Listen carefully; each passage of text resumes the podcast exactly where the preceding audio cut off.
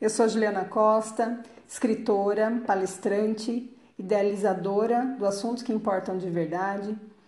E como eu havia imaginado, o episódio 13, que foi o último, gerou ebulições nas mães. Elas me procuraram, trouxeram algumas dúvidas, algumas aflições, algumas indagações e eu resolvi transformar num episódio novo para que tivesse continuidade. Já que o episódio 13 gerou é, uma reflexão mais aprofundada em razão das dúvidas trazidas, eu decidi gravar o 14 com o tema O que dizer para o meu filho sobre sexualidade? É disso que nós vamos falar. E eu preciso começar com a dúvida é, mais é, dolorida, porque essa dúvida é, é dolorida, por incrível que pareça. As mães querem saber se realmente são elas que têm que falar com seus meninos, porque o assunto de hoje diz respeito aos meninos. Mas sou eu que tenho que falar? Não tem que ser o pai? Isso não é coisa de homem? E eu já começo com aquela resposta uh, desafiadora, né? Sim, mãe. Nós é que temos que falar com os nossos filhos, sejam eles meninas ou meninos. Ah, mas e o pai? O pai tem muitas funções importantíssimas, ele vai sim poder contribuir nesse processo, mas o papel dele é totalmente diferente.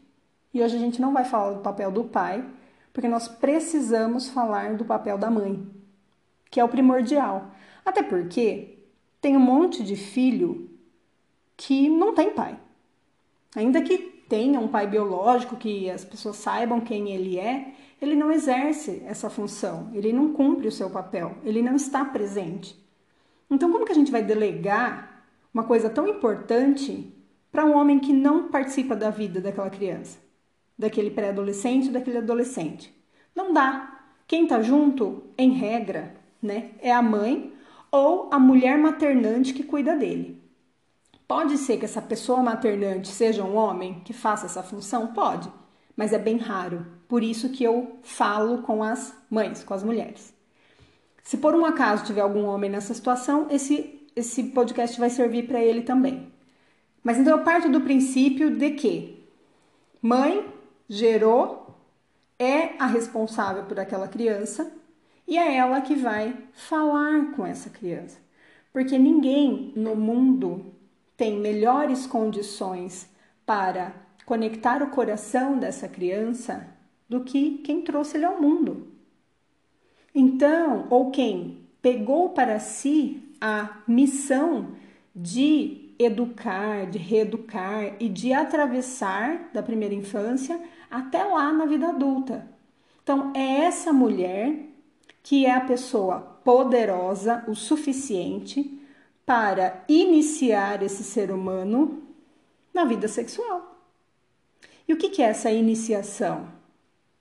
A informação que ele vai receber. E agora já estou falando dos meninos. A iniciação sexual de um menino não é a primeira vez que ele tem uma relação sexual. Ele é iniciado quando ele começa a saber. E essa informação, ela precisa chegar num tempo bom. Nós vamos falar que tempo é esse. Tem que chegar num tempo bom, de um jeito bom, por uma pessoa confiável. Então, a mãe costuma reunir essas esses pré-requisitos. A mãe é uma pessoa que ama, se não ama, deveria, poderia, é a essência. A mãe ama, a mãe cuida e a mãe informa e forma. E quando ela vai falar sobre um assunto tão delicado como sexualidade, mesmo que ela esteja insegura, mesmo que ela não saiba exatamente o que falar, mesmo que ela esteja morrendo de medo do, do que ela vai fazer com, aquela, com aquele ser humano, se ela se conectar com a sua intuição, com a sua essência, ela vai dar um show. Ela vai fazer o melhor dos melhores trabalhos. Por quê? Porque ela sabe o que ele precisa.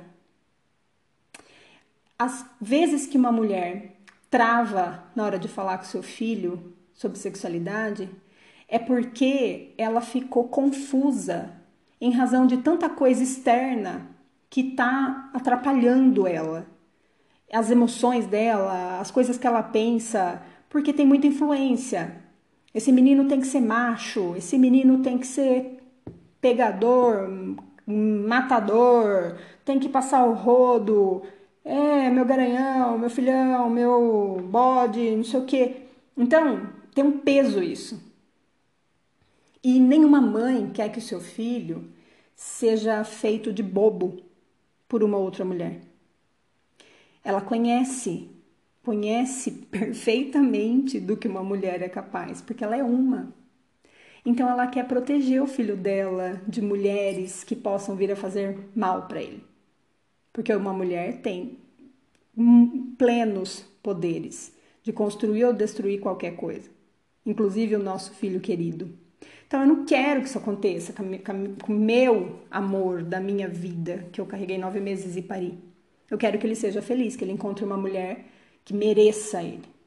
Então, quando eu vou falar sobre sexualidade com ele, o que, que eu estou fazendo? Eu estou preparando ele para um encontro com outra sirigaita. Como que eu vou fazer isso, meu Deus do céu? Esse é o grande desafio. Porque se a mãe entender que ela vai formar esse menino para ele ser o melhor homem que uma mulher merece receber, ela está garantindo a felicidade dele e não da mulher com quem ele vai se relacionar. Tudo isso para dizer o que? Mães, falem, formem. Então é a mãe que tem que falar? Sim. A mãe tem um papel fundamental na formação do seu filho homem. E o que, que ela vai falar? Tá, vamos supor que não tenhamos tido contato de forma consciente com essa problemática que eu acabei de trazer. Vamos supor que eu sou mãe de um menino que ainda é criança, está entre 5 e 10 anos, na verdade, 10 já é pré-adolescente, né? Mas tá ali 5, 7, 8 anos, eu sou mãe desse menino. Um, e ele uh, tá bem espontâneo, tá bem molecão, tá bem jogando bola, tá bem jogando videogame, querendo jogar no celular. Ele só tá nessa, nessa vibe. Ele ainda não tá ligado em sexualidade, ele ainda não tá. Se você tem um menino nesse ponto, você tá com ele assim no melhor momento da existência para poder conversar. Porque os meninos de 5, 6, 7, eles ainda são muito chegados na mãe, eles são muito ah, são aquele bebezão crescido, né? Então você ainda tem poder sobre ele, você ainda consegue ter acesso, você ainda consegue ver ele sem roupa. E é nesse momento que você vai criar um vínculo com ele que é o, o, o, vínculo mais poderoso que você pode ter para poder acessar esse assunto de, de sexualidade com ele. Porque se você puder passar para ele algumas coisas importantes antes dele ter acesso à pornografia, você vai sair com uma vantagem enorme nessa corrida. Imaginando que a gente vai encarar uma corrida nesse triatlo, você vai sair com uma grande, uma grande vantagem, porque você falou antes Toda criança que recebe uma informação sagrada pela mãe e como uma primeira informação, aquilo fica depositado nela como uma base segura, onde ela vai poder recorrer sempre que, sempre que ela precisar. Ela vai lá e recorre a essa informação que a mãe deu e as falas que envolvem sexualidade, elas precisam acontecer num momento de de intimidade. Então assim, na sua cama, deitados, fazendo carinho, uh, deu banho.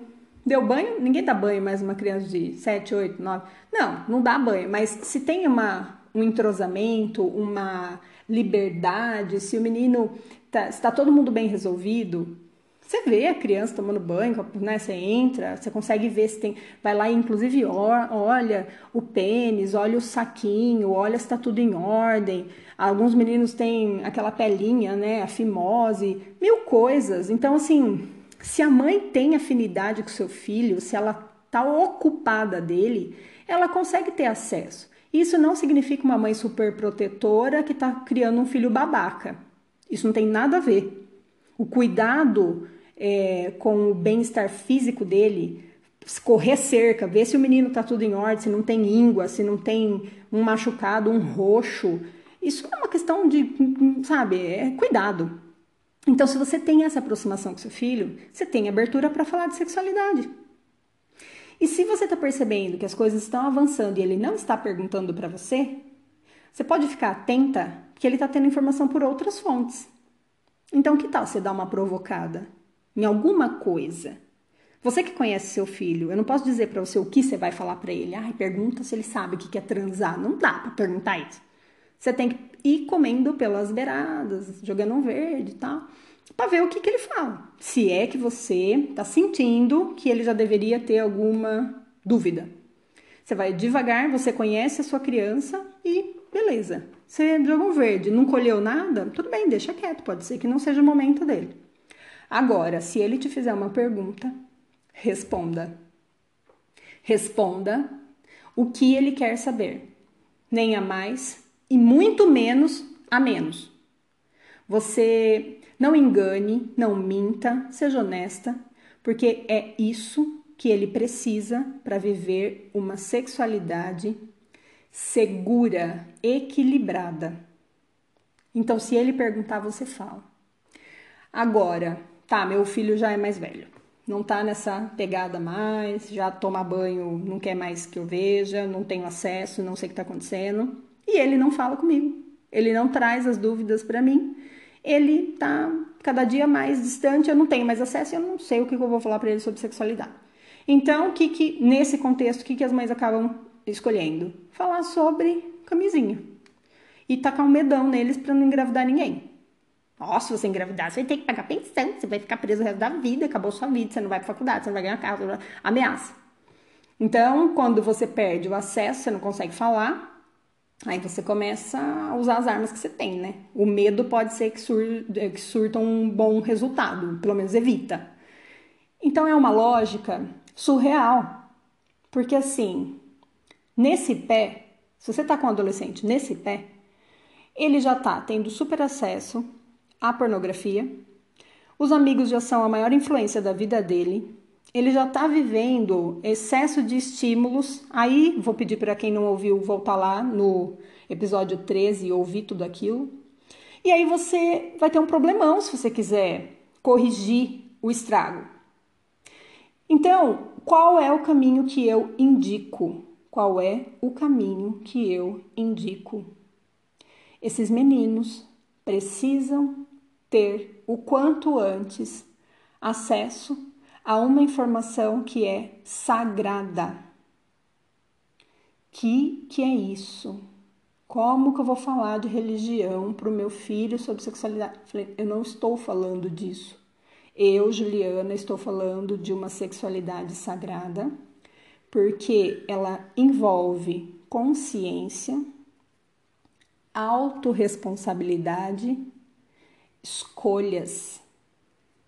Escolhas baseadas em informações honestas. E esse ser humano que se forma a partir das informações honestas, que desperta uma consciência, ele vai vivenciar uma sexualidade sagrada, porque ele não vai aceitar outra coisa. Não vai fazer o menor sentido para ele viver outra coisa.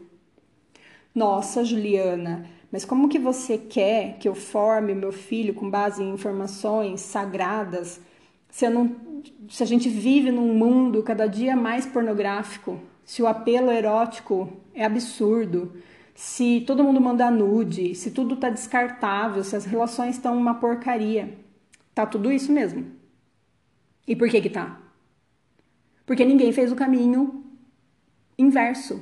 Ninguém fez esse caminho que a gente está conversando aqui. Uma mãe ou outra pode ter feito, mas a maioria não fez. Então, a situação está se apresentando para a gente. Nossa, mas está falando tanto de é, informar meninos, meninos. Você tem menino? Não, eu não tenho, eu tenho uma menina. Só que eu estou ensinando esse tipo de coisa para ela. Porque ela precisa saber lidar com um menino que chegue com esse nível de sensibilidade, que não tem nada a ver com. A sensibilidade dos homens não tem nada a ver com não ser macho. Ele pode ser muito macho. E, e quer saber? Quanto mais sensível, mais macho. Porque para ser sensível nessa vida, um homem, ele tem que ser muito macho. Entenderam a, a reflexão, o trocadilho? Ser um machista, um grosso, um boçal, um violento, não tem nada a ver com a potência que ele tem que ser enquanto homem se ele quiser manifestar a sensibilidade dele. E se você quiser, quiser não, se você fizer o seu filho acessar a sensibilidade que ele tem, ele vai ser um homem sensacional em todos os aspectos da vida dele. A coisa primordial que um menino precisaria aprender é a ser neutro numa relação sexual. E o que, que é ser neutro? Ele precisa entender que ele não tem que ter uma performance maravilhosa. Ele não tem que ser o cara que vai super apresentar um resultado. Ele tem que ir para a experiência absolutamente entregue, neutro, disposto a experimentar, a viver o que aquele momento vai proporcionar. E quem vai conduzir esse momento é a mulher que estiver com ele, é a menina. Ela vai ser inclusive a dona da ereção dele. Como assim? Assim. Ele vai olhar para ela e é aquele corpo, aquela forma, aquela energia, aquela pessoa que vai, através do sentido da visão, fazer com que ele tenha uma ereção. Então aquela ereção é dela. Se ele olhar para outra mulher, tiver uma ereção a partir de uma outra pessoa, a ereção é daquela outra pessoa. Então, se ele souber que a responsabilidade pela ereção não é dele, é claro que eu não estou falando de disfunção sexual grave, não estou falando de uma doença. Eu estou falando de uma pessoa saudável e que é, se manifesta os seus estímulos, né? Recebe um estímulo e manifesta. Então eu estou falando disso, de uma coisa natural e tranquila e de preferência que não tenha ninguém bêbado na história, porque a sobriedade ela é fundamental para uma relação sexual saudável. Mas assim, se esse menino entender que ele não é, é culpado pela não ereção, se ele brochar, a culpa não é só dele, tem muito do que a outra pessoa está trazendo, ele fica bem tranquilo. Ele não vai precisar se socorrer de Viagra, não vai precisar beber, não vai precisar se drogar para poder estar tá em estado alterado de consciência. Ele não vai precisar bater na menina se ele não der conta no recado. Por quê? Ele não vai estar tá com o ego ferido, o brilho dele vai estar tá preservado, porque ele já entendeu como as coisas funcionam. E as coisas funcionam assim. A ereção é dela. Ela provoca nele. Ela é a dona da ereção. A ereção acontece nele, mas porque ela provocou. Então é tão bonito, é bonito mesmo.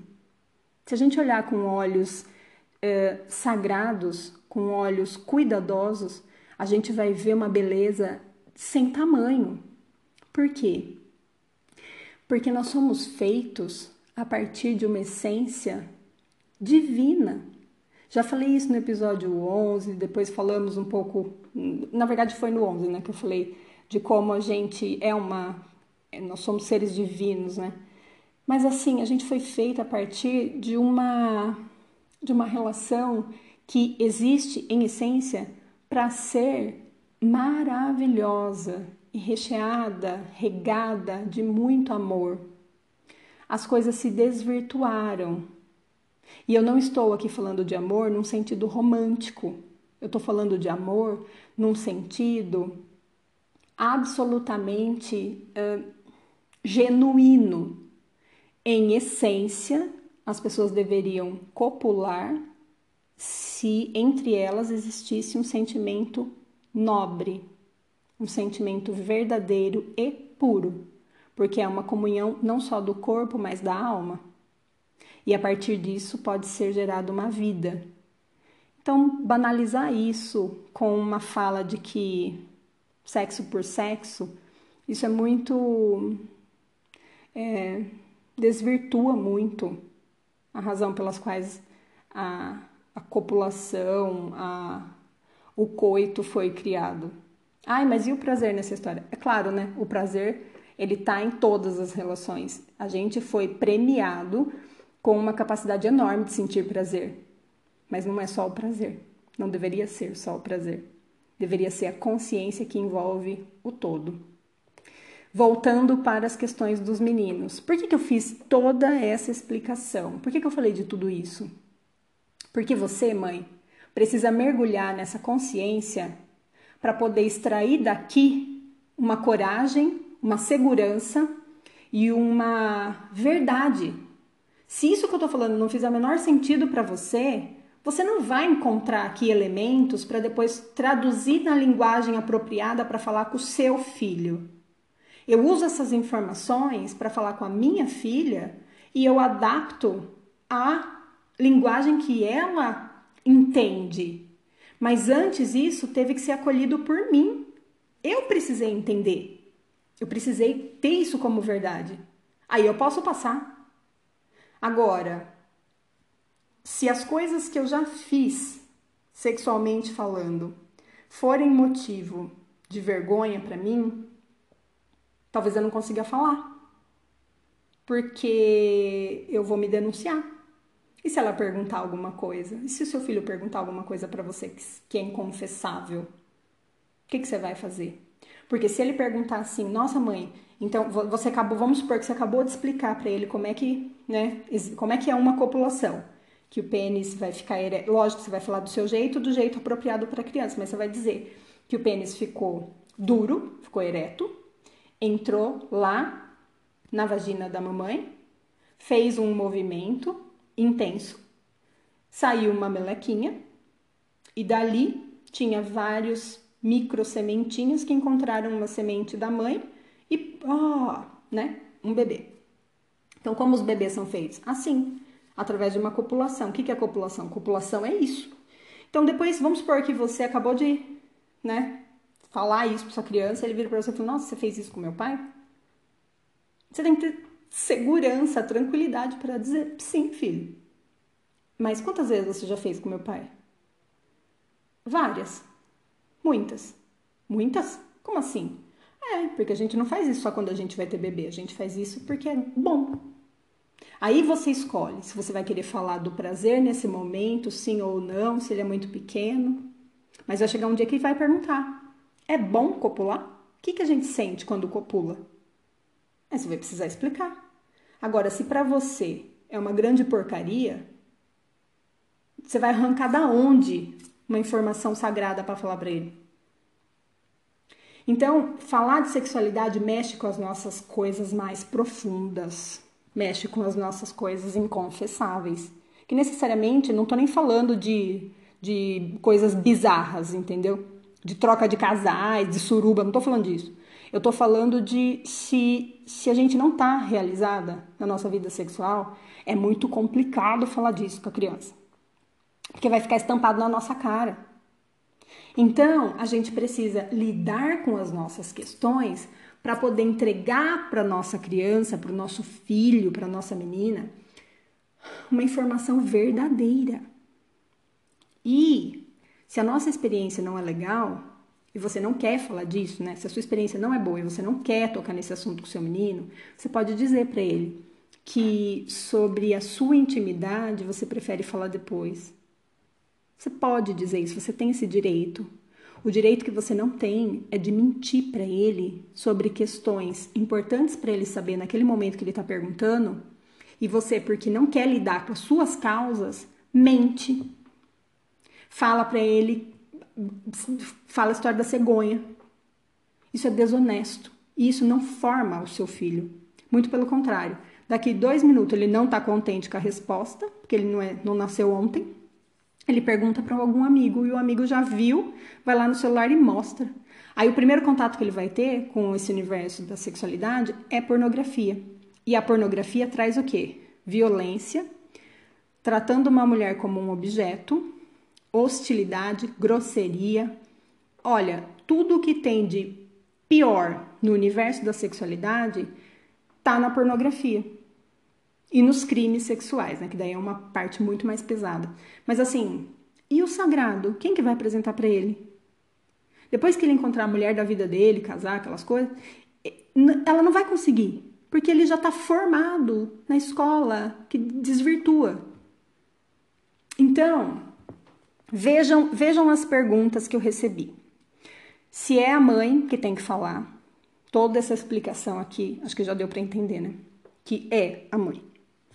É, como remar contra a pornografia?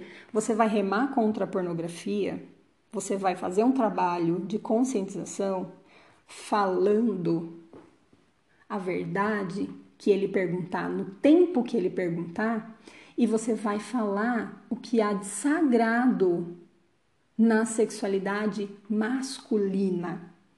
Existe um sagrado masculino, não é só sagrado feminino. E o que que tá aí? O que que é esse sagrado masculino? O que que, por que que o falo é tão cultuado em todas as civilizações? Não sei se vocês sabem, na Praça de São Pedro, lá em Roma, no Vaticano, tem um obelisco. Todo obelisco é um falo. É a representação de um falo. No Egito, muitos. Então, o que significa isso? Significa que o homem tem uma importância sagrada. Mas isso não dá o direito dele se tornar dono das mulheres e exercer uma masculinidade tóxica, um machismo incorrigível. Então, quando você for falar de sexualidade com seu filho, você está quebrando esse ciclo. Você está formando um cara sensacional. E tudo bem que ele vai se relacionar sexualmente com outras mulheres. Você também fez isso com o filho de uma outra mulher. Então pode aceitar. É dolorido? É sim, mas dá para ser trabalhado. Isso é uma consciência primordial de ser alcançada, porque senão a gente não faz o nosso trabalho. Outra dúvida: como ter mais voz do que os amigos? Como que a gente lida com, com a influência dos colegas? Com o que os colegas apresentam para os nossos, nossos meninos. O que, a gente faz com eles? Esgana? Acolhe? Como que lida? Na verdade, você tem duas vertentes aí, né? Uma coisa é como você vai ter mais voz do que os amigos. Primeira coisa, tem que saber a linguagem dos amigos. Acolher na sua casa pode ser uma boa ideia, porque daí você vai saber o que, que eles falam, qual é a pegada, qual que é a presença de pai e mãe na vida deles, onde eles estão. Um, sabendo onde eles estão, você pode acolher inclusive esses meninos, dentro de, uma, de um limite para não invadir o espaço da outra mãe, claro. Mas é, sobre o seu filho, se você tiver feito o trabalho de, de informação honesta, se você fez esse trabalho, um trabalho que envolveu parte de tudo isso que eu falei, o dia que você levantar uma sobrancelha para o seu filho, ele já sabe do que você está falando, do que você, o que você está sugerindo que essa sobrancelha é levantada. Se você chamar ele de canto e pontuar para ele alguma coisa, ele vai, ele vai se conectar com aquela base que você formou lá quando ele era moleque. Então, você vai ter voz com seu filho se você construir essa voz. Não vai adiantar em certa altura da vida começar a gritar para ele te ouvir, porque ele não, daí não ouve mais. E esse grito não é um grito físico, tá? É o grito de tipo, vem aqui que agora eu quero te contar tudo. Não, mãe, não tô sem tempo, tchau. Você vai contar o quê? Ele já tem 17 anos, já catou 300 meninas. E as meninas já falaram do tamanho do órgão sexual dele, ele já ficou bolado, ele já fumou uma maconha para desencanar. Ó, já tá, já, já andou sozinho. Agora você assiste. Desculpa se tem alguém nessa situação. Eu falo assim porque é o que acontece. A hora que eu recebo uma mãe com um filho adolescente, aí eu falo para ela: você tem acesso a ele? Ai, não. Aí ela conta como não. Vocês conversavam? Ai, não, né? Porque o pai dele que tem que falar essas coisas. Então, assim, é o tipo de coisa que. Né? Agora, o que, que a gente vai fazer? Dá para o que que dá para corrigir nesse ponto? O que que dá? Dá para você chegar para o seu filho e tentar conversar com ele. Só que não é mais uma conversa em que você vai ensinar nada. Agora é uma conversa de confissão.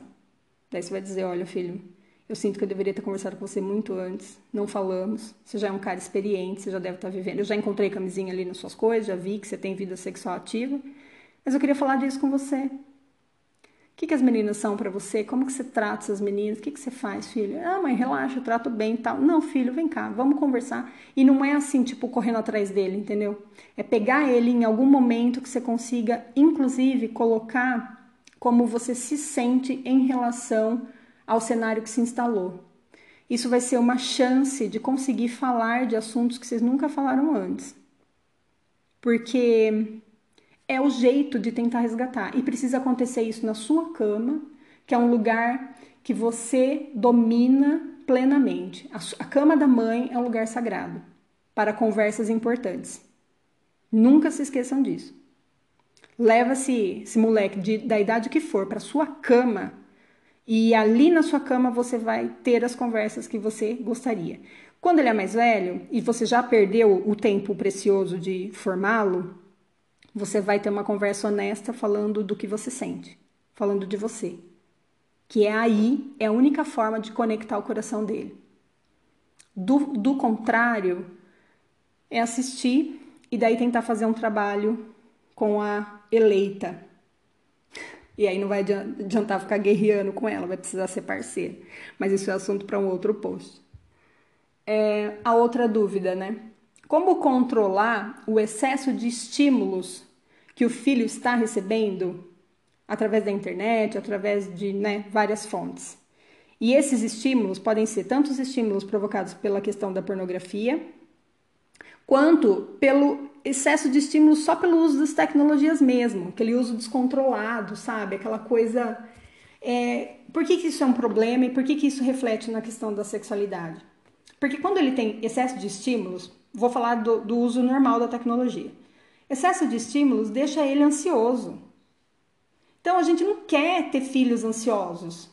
E se você precisa, já percebeu que está rolando um excesso que você vai ter que controlar, você ele precisa entender o mal que esse excesso vai fazer para ele.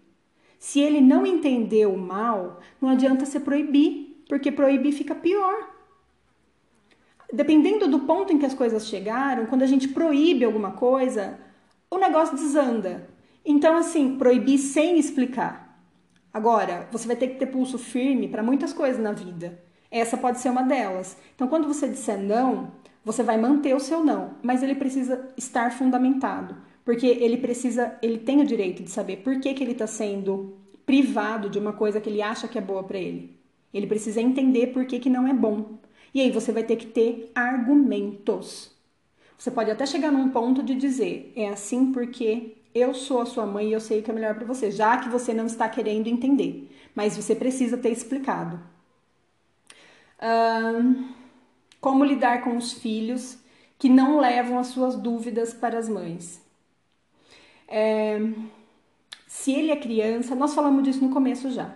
Eu só tô lendo aqui a minha lista de dúvidas, mas assim, se, se ele é criança e você está sentindo que já deveria ter alguma dúvida e ainda não trouxe, eu vou me reportar à fala do início. Provoca. Se você se sentir confortável, se for isso mesmo.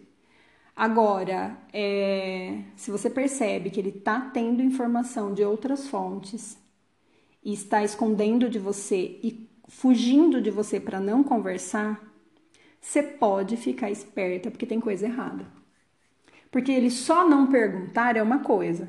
Mas se você for tentar conversar e ele ficar evasivo, ele ficar tentando fugir, ele desconversar, você pode ficar esperto, porque ele já está sabendo muito mais do que ele deveria.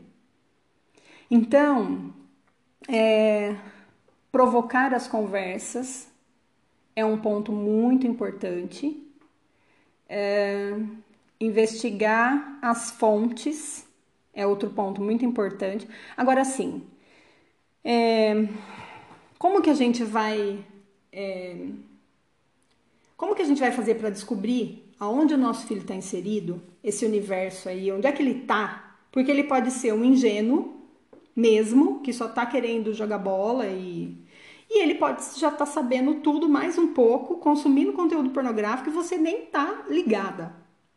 Ah, mas o celular dele eu tenho aqueles negócios lá que é, eu controlo todo o conteúdo que ele acessa, tal, tal. Ah, tá bom. Ele não tem amigo, não, né? Celular de amigo é território de ninguém. Como você vai saber se a outra mãe controla o celular, faz esse acesso? Às vezes os pais têm o aplicativo que controla tudo, mas nem olha, porque está ocupado com os, com os próprios acessos. Então, assim, não é garantia nenhuma e você não consegue ter certeza se sua criança está ou não tendo acesso a tudo isso. Então, é, muito mais do que saber o que falar, saber abordar, é estar próxima desse universo, saber onde eles estão, o que, que eles estão fazendo, falando, consumindo, mas assim, é, que tipo de manifestação eles têm naturalmente na vida que te faz sacar que ali tá tudo bem ou que ali tem coisa errada. Só que você só vai ter esse feeling, você só vai ter essa percepção se você estiver próxima dessa criança. Se você só encontra com ele no final do dia, dá o jantar e pede por favor para eles ficarem em silêncio, porque você está quebrada, porque você trabalhou o dia inteiro, você não vai conseguir saber nunca o que está acontecendo com ele. Então, assim, é uma situação bem delicada que a gente precisa, de alguma forma, priorizar o vínculo, mesmo que ele já esteja na pré-adolescência e na adolescência. E na adolescência acaba que eles não querem mais contato, né? eles querem só debandar e sair com os amigos. Mas assim, em algum momento você vai ter que pegar essa pessoa e ter acesso, porque afinal de contas ele mora na sua casa e foi você que pariu ele. Então, assim, é bem, bem desconfortável pensar nisso para quando a gente já tem um filho adolescente. E eu fui assim absolutamente espontânea nesse nesse episódio, porque eu tô lidando com tanta mãe, e aí não só as que me procuraram por causa do episódio 13, mas na vida e no meu trabalho, com tanta mãe e com tanto problema com filhos que não receberam essa formação. Sabe as consequências? Chegam tão rápido, tão rápido. Maria da Penha, violência doméstica, são os filhos que a pornografia formou, os filhos que o machismo formou, os filhos que ficaram com a responsabilidade da, da ereção só para eles e o dia que brocharam foram lá e quebraram a menina. São homens que não têm a menor noção do que é ser neutro, do que é ser conduzido por uma mulher se permitia isso, porque ele tem uma vantagem enorme nisso que ele nem imagina, mas isso é, também é pauta para outro podcast. Enfim, é tudo isso. É, eu não sei se eu respondi as dúvidas das mães. No final das contas, agora, pensando um pouco em tudo que eu falei agora nesse, nesse episódio, eu tô concluindo que eu fiz muito mais uma uma introdução da sexualidade consciente para as mães poderem mergulhar nesse universo e arrancar daí alguma coisa que é, nutra nela a coragem que ela precisa para poder falar, porque envolve muita coisa e tem mais coisa, milhares. Eu ficaria dois dias falando aqui tranquilamente. Eu não vou fazer isso porque eu acho que esse é o meu áudio mais longo até agora, dos, de todos os que eu gravei para esse, esse podcast, né? Do assuntos que importam de verdade. Mas assim, eu vou gravar mais algumas coisas mais pra frente, com certeza. Mas o que eu quero que vocês saibam, mães, é que a responsabilidade por esses meninos, ela começa com vocês e ela precisa continuar com a mulher que eles escolherem para a vida deles. E esse trabalho é um trabalho de passar o bastão. Você precisa fazer a sua parte enquanto ele está sob seu poder, sob seus comandos. Você precisa acompanhar quando ele começa a sair, né, dessa redoma. Você precisa entregar o bastão para quem assumir o controle da não da vida dele, mas da condução de algumas coisas que só as mulheres sabem como fazer. Só que se essa mulher que for conduzir a vida dele, principalmente a vida sexual dele, for uma irresponsável, ele vai sofrer e você também. Então, a gente precisa fazer trabalhos excelentes com as nossas meninas para que elas sejam as mulheres responsáveis que vão acolher esses meninos. E precisamos fazer um trabalho maravilhoso com eles para que eles sejam homens maravilhosos para elas e rezar para a natureza cuidar do, desses encontros e que as pessoas se encontrem para construir vidas melhores, se satisfazer plenamente suas sexualidades, ter experiências maravilhosas, alcançar o verdadeiro orgasmo e eles saírem refeitos das relações sexuais que eles vierem a ter. Não precisa ficar chapado, não precisa fumar um baseado, não precisa cheirar, não precisa nada disso. A relação sexual por si só ela embriaga. As pessoas precisam voltar a se embriagar com os rituais sexuais sóbrios. Isso é urgente. Então, assim, é... mais uma vez, vou dizer: se isso aqui gerar ebulições, vão até a página do Assuntos que Importam de Verdade, deixem os seus relatos para mim na mensagem privada, se, né, prefiro que seja, porque eu acho que vocês também vão preferir, que eu vou dar, dar jeito de, de responder ou gravar de novo, vir aqui, a gente vai falar mais sobre isso, porque esse assunto é muito importante, esse assunto é muito delicado, esse assunto é muito dolorido sobre, sobre alguns aspectos, mas ele é muito necessário. Nós estamos vivendo uma crise mundial, coronavírus está aí, está todo mundo isolado. Hoje é dia 18 de março de 2020. Tá todo mundo em isolamento, quem não tá, tá prestes. E esse vírus veio para provo provocar uma transformação global em tudo o que está aí. Nada mais vai ser do jeito que era depois que essa onda de coronavírus passar. E nós precisamos aceitar o fato de que chegou o momento de encararmos coisas desafiadoras, desapegos, mil coisas, que é muito difícil para mim também. Tem muita coisa que é difícil para mim, mas eu, eu, juro que eu tô no meu processo pessoal de transposição. Então, se é, é um momento de transformação global, vamos aceitar o fato de que a gente precisa fazer um trabalho diferente com esses homens. Nós precisamos, nós temos a obrigação moral de entregar homens melhores para o futuro que está pertinho. Não dá para a gente continuar entregando o homem tão meia boca para conviver nessa sociedade. Todos, não. Tem muito homem bom, mas eles poderiam estar tá muito melhores. E tem muito homem muito ruim que poderia estar tá bem melhor. Poderia ser ótimo. Então, assim, vamos fazer um trabalho, pelo amor de Deus. Essa é, é a minha forma de tentar contribuir para isso. Eu faço um trabalho com a minha menina, que também eu não sei é, o, o resultado eu tô fazendo, ela tá crescendo, e aí eu vou conseguir falar: olha, deu certo quando ela tiver 30 anos, né? Não dá pra falar agora que tá dando certo.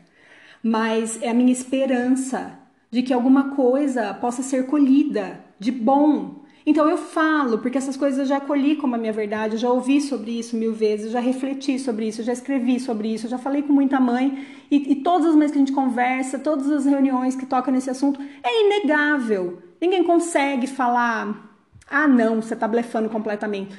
Porque é inegável. Então, mães, partiu cuidar desses meninos. No que eu puder contribuir com vocês, com o que eu já aprendi, eu vou contribuir. Desejo profundamente que os nossos meninos, os seus meninos, se tornem grandes homens e façam a diferença para muito melhor na vida deles, na vida das mulheres que eles escolherem, que escolherem eles, que aceitarem eles, dos filhos deles e do universo. Eu agradeço profundamente por essa oportunidade. Eu tô suada, porque eu realmente me empolguei. Eu tô feliz por ter falado. Vou ouvir de novo antes de liberar, porque muitas coisas. Curtam a página Assuntos que Importam de Verdade. Me sigam nas redes sociais se quiserem. Mandem mensagem se se sentirem incomodadas ou felizes ou aliviadas ou em ebulição. Nós vamos conversando. Um abraço, até a próxima.